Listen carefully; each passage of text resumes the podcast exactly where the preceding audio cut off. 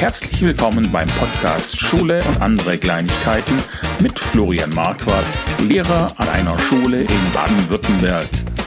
Dein Podcast mit Geschichten aus dem Alltag der Schulen in Deutschland. Schön, dass du dabei bist und jetzt geht's los.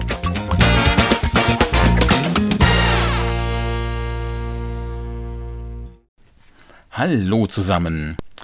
Ja, was soll ich sagen? Ähm, startet keinen Podcast in den Sommerferien, wenn eure Gesprächspartner im Urlaub sind. Nur mal so als kleinen Tipp. Aber was wäre ich für ein Lehrer, wenn ich nicht 20 Minuten Monolog halten könnte? Also dachte ich, dann äh, starte ich die erste Folge jetzt mal allein und in der nächsten geht es dann los mit einem Gesprächspartner. Ich bin ja Fachlehrer, das hatte ich in meinem ähm, Trailer erwähnt. Äh, Fachlehrer, für die, die nicht aus Baden-Württemberg kommen, Fachlehrer äh, werden in Baden-Württemberg gesondert ausgebildet, äh, nennen sich dann Fachlehrer für musisch-technische Fächer und können sich ähm, entscheiden zwischen Sport, Musik, BK, HTW, Informatik. Ja, so war das zumindest damals bei mir, als ich angefangen habe. Ich ähm, glaube, 93, 94 habe ich die Ausbildung gemacht. Die ging damals vier Jahre und man brauchte dazu nur einen Realschulabschluss. Inzwischen wurde das eingestellt äh, und man benötigt, wenn man jetzt Fachlehrer werden möchte in Baden-Württemberg, eine abgeschlossene Berufsausbildung oder Abitur oder sowas in dergleichen. Ja, die Ausbildung ging damals, wie gesagt, vier Jahre. Äh, in den ersten zwei Jahren hat man quasi das Fachabi nachgeholt und in den nächsten äh, zwei Jahren, beziehungsweise anderthalb, weil man hat ganz normal Ferien, wie in der Schule auch, hat man dann äh, Pädagogik, Didaktik und so weiter mit dazu bekommen. Ja, ist eine recht praxisorientierte Ausbildung. Ähm, wir waren viel in der Schule und haben da dann diese zwei Jahre lang regelmäßig auch unterrichtet. Deswegen fällt auch das Referendariat weg. Wenn man fertig ist als Fachlehrer, wenn man die Ausbildung abgeschlossen hat, dann geht es auch quasi direkt los. Und als Fachlehrer wird man in der Regel kein Klassenlehrer. Man hat ja kein Hauptfach. Äh, wobei ich jetzt durchaus auch Leute von früher kenne, die äh, dann trotzdem auch Hauptfächer unterrichtet haben und auch Klassenlehrer geworden sind. Aber das muss man sich natürlich gut überlegen, weil man als Fachlehrer mit A9 eingestellt wird, was im Vergleich zu den anderen Lehrern natürlich recht wenig ist. Ähm, ich finde es okay, dass äh, Fachlehrer weniger verdienen, da sie einfach sehr viel weniger Nachbereitung haben in diesen Fächern aber der Sprung ist dann vielleicht doch eine, eine Ecke zu groß. Ja, ich habe also dann 93 meine Ausbildung angefangen in Kirchheim Tech und war 97 fertig. Dann kam mein Zivildienst, äh, den habe ich dann im Turnverein Weingarten gemacht als Trainer im Kunstturn und danach bin ich eingestellt worden, allerdings leider nur als KV zwei Jahre lang, woraufhin ich dann das Schulamt gewechselt habe und Richtung Stuttgart gezogen bin dort blieb ich dann insgesamt zehn Jahre, na, länger 14, 15 Jahre auf jeden Fall. Danach bin ich 2012 an den Bodensee gezogen und äh, bin hier jetzt an den Schulen seitdem. Ich habe nebenher noch, äh, arbeite ich noch fürs Schulamt und habe teilweise auch für das Ministerium Fortbildungen für Schulleitung gegeben äh, im Statistikbereich. Äh, war auch mal Multiplikator noch für das Schulverwaltungsprogramm ähm, aber das war dann letztlich, hat mich das sehr von der Schule weggebracht. Und das war ein netter Ausflug, muss ich sagen. Es war irgendwie interessant, auch mal zu sehen, wie das hinter den Kulissen aussieht. Aber es ist auch zäh, also es bewegt sich nichts. Ich bin so ein Typ, der gerne ähm, Sachen verändert, wenn er merkt, dass es nicht optimal läuft. Und da beißt man natürlich auf Granit, weil es sind immer unheimlich viele Menschen ähm, involviert in diese ganzen Vorgänge. Und es gibt natürlich auch immer eine Befehlskette, nenne ich das jetzt mal. Äh, und man hat wirklich kaum die Möglichkeit, Dinge zu verändern. Selbst wenn Abläufe sehr offensichtlich nicht gut sind und die anderen Menschen das auch sehen, die damit beschäftigt sind, lassen die sich oft nicht so ohne weiteres ändern, weil andere Menschen mit involviert sind oder man selbst das nicht entscheiden darf. Und das ist einfach dann schwierig. Und ähm, da, ich glaube letztlich, da gehöre ich einfach nicht hin. Äh, ich gehöre tatsächlich in die Schule, äh, an den Schüler, an die Schülerin ran und kann da viel, viel mehr bewirken. Außerdem leidet auch das Verhältnis äh, zu den Kolleginnen und Kollegen und zur Schulleitung, wenn man so viel weg ist. Äh, man kann an bestimmten Sachen nicht teilnehmen und äh, man wird auch nicht oft gesehen im Lehrerzimmer was dazu führt, dass dann die Menschen denken, dass man äh, der Schule nicht so verbunden ist, was ja aber im Prinzip gar nicht stimmt. Man hat eben nur nicht die Gelegenheit, so oft dort zu sein wie, wie die anderen. Ich denke, das kennen auch die Teilzeitlehrkräfte, die vielleicht nur 14 Stunden an der Schule sind. Denen geht es ja ähnlich. Durch meine Tätigkeit auf dem Schulamt kam auf jeden Fall der Schulamtsdirektor auf mich zu und hat gefragt, ob ich mich nicht für den Aufstiegslehrgang für Fachlehrkräfte äh, bewerben möchte. Und äh, tatsächlich hatte ich das für mich nie in Erwägung gezogen, da ich eigentlich mit meiner Arbeit als Fachlehrer ganz zufrieden war. Ich fand es nett, dass ich jetzt nicht so den Wahnsinnsstress hatte im Vergleich zu den Klassenlehrern ähm, und war da auch gern dafür bereit, weniger Geld zu verdienen ähm, weil es ist ja trotzdem viel Geld, was wir verdienen. Das muss man ja einfach mal so sagen. Ähm, ich verstehe die Lehrer nicht, die sich äh, beschweren darüber, dass sie, dass sie schlecht verdienen. Ich habe mir daraufhin diese Bewerbung für den Aufstiegslehrgang angeschaut und habe mich tatsächlich darauf beworben, da ich die Voraussetzungen erfüllt habe, die gar nicht so einfach sind. Man muss nämlich mal mindestens zwölf Jahre äh, Fachlehrer sein. Man muss ähm, A11Z verdienen, was eine recht große Hürde ist, da man sich dafür als äh, Fachberater, also im Vorfeld schon als Fachberater hat bewerben müssen und natürlich auch die Stelle haben bekommen müssen.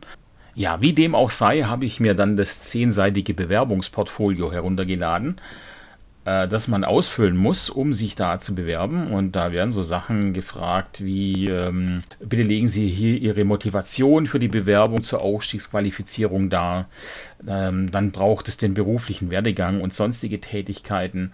Sie möchten die Beschreibung und Reflexion eines eigenen außerunterrichtlichen Engagements. Und da möchten Sie dann auch die Beschreibung der eigenen Rolle bei diesem besonderen außerunterrichtlichen Engagement wissen und auch welchen Nutzen dieses Engagement für meine zukünftige Tätigkeit als richtiger Lehrer, sage ich jetzt mal, äh, mit Absicht provokant, ähm, ja, welchen Nutzen dieses Engagement bringt. Wenn man das ausgefüllt hat, dann muss man noch erklären, dass man es auch tatsächlich selber gemacht hat und einem keinen dabei geholfen hat.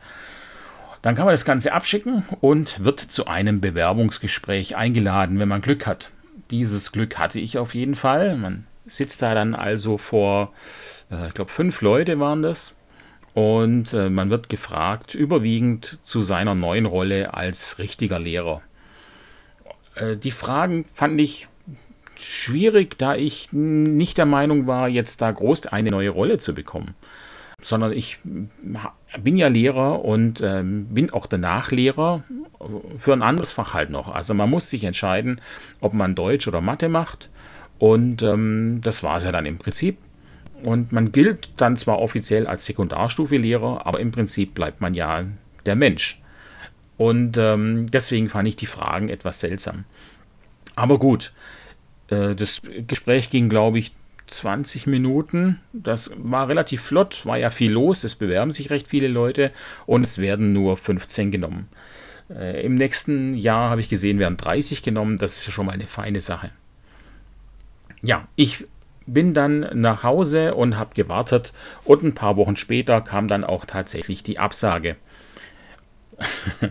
ja, und dann dachte ich, gut, okay, dann hat sich jetzt auch erledigt. Wenn sie mich nicht wollen, dann sollen sie es bleiben lassen. Und äh, dann war das abgehakt. Äh, und ein paar Wochen später kam dann nochmal Schreiben und dann kam die Zusage. Ja, es wäre nochmal jemand abgesprungen und man, äh, ja, haben sie sich wohl überlegt, dann nehmen sie den Marquardt halt doch, auch wenn er das mit der Rolle nicht so ganz verstanden hat. Die Ausbildung selbst läuft dann so ab, dass man ähm, vier halbe Jahre hat und äh, in diesen vier halben Jahren hat man pro Halbjahr zwei Unterrichtsbesuche. Und äh, im zweiten Halbjahr muss man ans Seminar und dort Pädagogik und Fachdidaktikkurse belegen. Äh, ich sage muss, aber eigentlich muss ich sagen, man darf, weil es war eine wahnsinns bereichernde Erfahrung, am Seminar zu sein und äh, die ganzen Sachen nochmal zu hören. Also Fachdidaktik war für mich natürlich komplett neu, da ich ja noch nie Deutsch unterrichtet hatte. Die Pädagogikinhalte jedoch, die kannte man aus von früher noch auf jeden Fall. Und es sind ja auch tatsächlich Sachen, die man tagtäglich anwendet, auch wenn man sie vielleicht nicht immer formulieren kann. Von daher war das eine unheimlich spannende und wie gesagt auch bereichernde Erfahrung. Und ich bin immer sehr motiviert aus diesen Vorlesungen rausgegangen. Äh, Vorlesung ist eigentlich das falsche Wort. Das ist ja mehr äh, unterrichtsmäßig angelegt. Aber es war unheimlich motivierend und meiner Meinung nach müsste so etwas verpflichtend sein für alle Lehrerinnen und Lehrer. Äh, einfach auffrischen nochmal, was man gelernt hat. Es gibt sicherlich auch neue Aspekte inzwischen, die man äh, noch nicht kennt. Und ähm, es, es, geht ja nicht darum, ich, ich glaube, das ist die, die große Angst der Lehrer, die sich nicht fortbilden wollen. Es geht ja nicht darum, aufzuzeigen, was man nicht kann. Es geht einfach darum, neue Möglichkeiten nochmal zu zeigen oder an alte Möglichkeiten zu erinnern. Äh, ich bin jetzt 18, 20 Jahre Lehrer und ähm, stelle natürlich fest, dass ich einfach auch eingefahren bin in bestimmten Bereichen. Und ähm, es tut einem einfach gut, mal wieder zu hören, was es alles gibt und dann eben auch die Möglichkeit zu haben, mal wieder neue Sachen auszuprobieren. Und das war im Prinzip fast alles, was wir jetzt gemacht haben an Theorie. Dieses eine halbe Jahr Fachdidaktik und Pädagogik. Ähm, die restliche Zeit von dieser zweijährigen Ausbildung habe ich einfach nur ganz normal Unterricht gehalten. Und es gab, wie gesagt, die Unterrichtsbesuche, die auch sehr gut waren. Ähm, aber man hat da natürlich im Verhältnis zu den äh, Unterrichtsveranstaltungen am Seminar weniger Input bekommen. Im dritten Ausbildungsjahr musste man sich dann eine Unterrichtseinheit dokumentieren äh, über 20 bis 30 Seiten. Und äh, über diese Dokumentation musste man später eine Präsentation halten und äh, im Anschluss daran gab es dann noch ein 30-minütiges fachdidaktisches Kolloquium. Das war quasi die Abschlussprüfung. Äh, die Prüfung selbst hat im vierten Halbjahr stattgefunden, im April. Und äh, es fehlt dann noch ein Schulleitergutachten, das gibt es auch noch. Und dann ist man fertig. Das heißt, Richtung April ist man eigentlich durch. Äh, offiziell ist es natürlich dann der 31. Juli, wenn das Schuljahr zu Ende ist. Und äh, wenn man dann denkt, juhu, dann bin ich jetzt ja ab September äh, richtiger Lehrer, dann muss ich leider enttäuschen. Es gibt nämlich eine sechsmonatige Beförderungssperre. Das heißt, erst im Februar wird man dann ähm, tatsächlich befördert. Oder das RP meinte, äh, ähm, frühestens im Februar. Ich bin gespannt, was es heißt, weil äh, wir haben ja noch ein bisschen hin bis Februar und ich bin sehr gespannt. Ähm, aber es hieß, ich dürfte meine neue Aufgabe, die durfte ich natürlich schon gern im neuen Schuljahr machen, aber halt noch äh, zum alten Gehalt. Was jetzt natürlich kein Problem ist für mich, aber es ist ein bisschen, naja, unser Land halt. Jetzt ging bei mir daraufhin auch ein, ein, Schulwechsel mit ein. Ich habe mich versetzen lassen und komme nächstes Jahr von der Werkrealschule auf die Realschule und bin super gespannt, wie es da wird. Dazu kommt, dass ich nächstes Jahr Klassenlehrer werde von der fünften Klasse. Zum allerersten Mal. Ich war noch nie Klassenlehrer und auch das ist natürlich eine, eine riesige Herausforderung für mich, auf die ich mich unheimlich freue. Wenn ich mich jetzt also frage, äh, hat es sich gelohnt, den Aufstiegslehrgang zu machen, dann muss ich sagen, ja, auf jeden Fall. Äh, zum einen deswegen, weil ich jetzt einfach mehr Bindung habe zu Schülern und auch wieder mehr im Kollegium drin bin. Äh, zum anderen aber auch, weil ich mich sehr, sehr, sehr mit mir selbst beschäftigen musste. Eben gerade auch mit meiner Rolle als Lehrer. Und ähm, ich habe mich und meine Tätigkeit und meine Art sehr reflektiert in den letzten zwei Jahren, was nicht immer ganz einfach war. da ich im Nachhinein nicht mit allem zufrieden bin, was ich so gemacht habe. Und ich glaube, dass ich im Laufe der Jahre ein bisschen an Elan und Schwung und Motivation verloren hatte. Also ich glaube jetzt nicht, dass ich ein schlechter Lehrer war in den letzten Jahren, aber ich denke doch, dass ich manche Sachen hätte besser machen können und jetzt auch anders machen würde. Von daher hat mir persönlich auch die, ähm, dieser Ausstiegslehrgang unheimlich viel gebracht. Und wenn er mir was bringt, dann bringt er natürlich auch den Schülern was. Und das ist natürlich mit das Wichtigste, weil wegen den Schülern sind wir da. Wir äh, arbeiten für unsere Schüler. Und ich glaube, dass das eine oder andere Lehrer manchmal vergisst. Wie seht ihr das? Wie, wie geht es euch da? Äh, wie reflektiert ihr euch? Denkt ihr über sowas nach oder ähm, wisst ihr einfach, dass es gut ist, was ihr macht? Schreibt mir doch, schreibt es mal in die Kommentare bitte oder schickt mir auch eine Sprachnachricht. Ich würde das dann im nächsten Podcast auf jeden Fall mit einbauen. Ja, jetzt hoffe ich, dass es euch äh, gefallen hat. In den nächsten Folgen werde ich auf jeden Fall Gesprächspartner da haben. Äh, ich möchte mit unserem Hausmeister Ingo sprechen. Wie ähm, geht es ihm in der Schule? Wie sieht er das Ganze?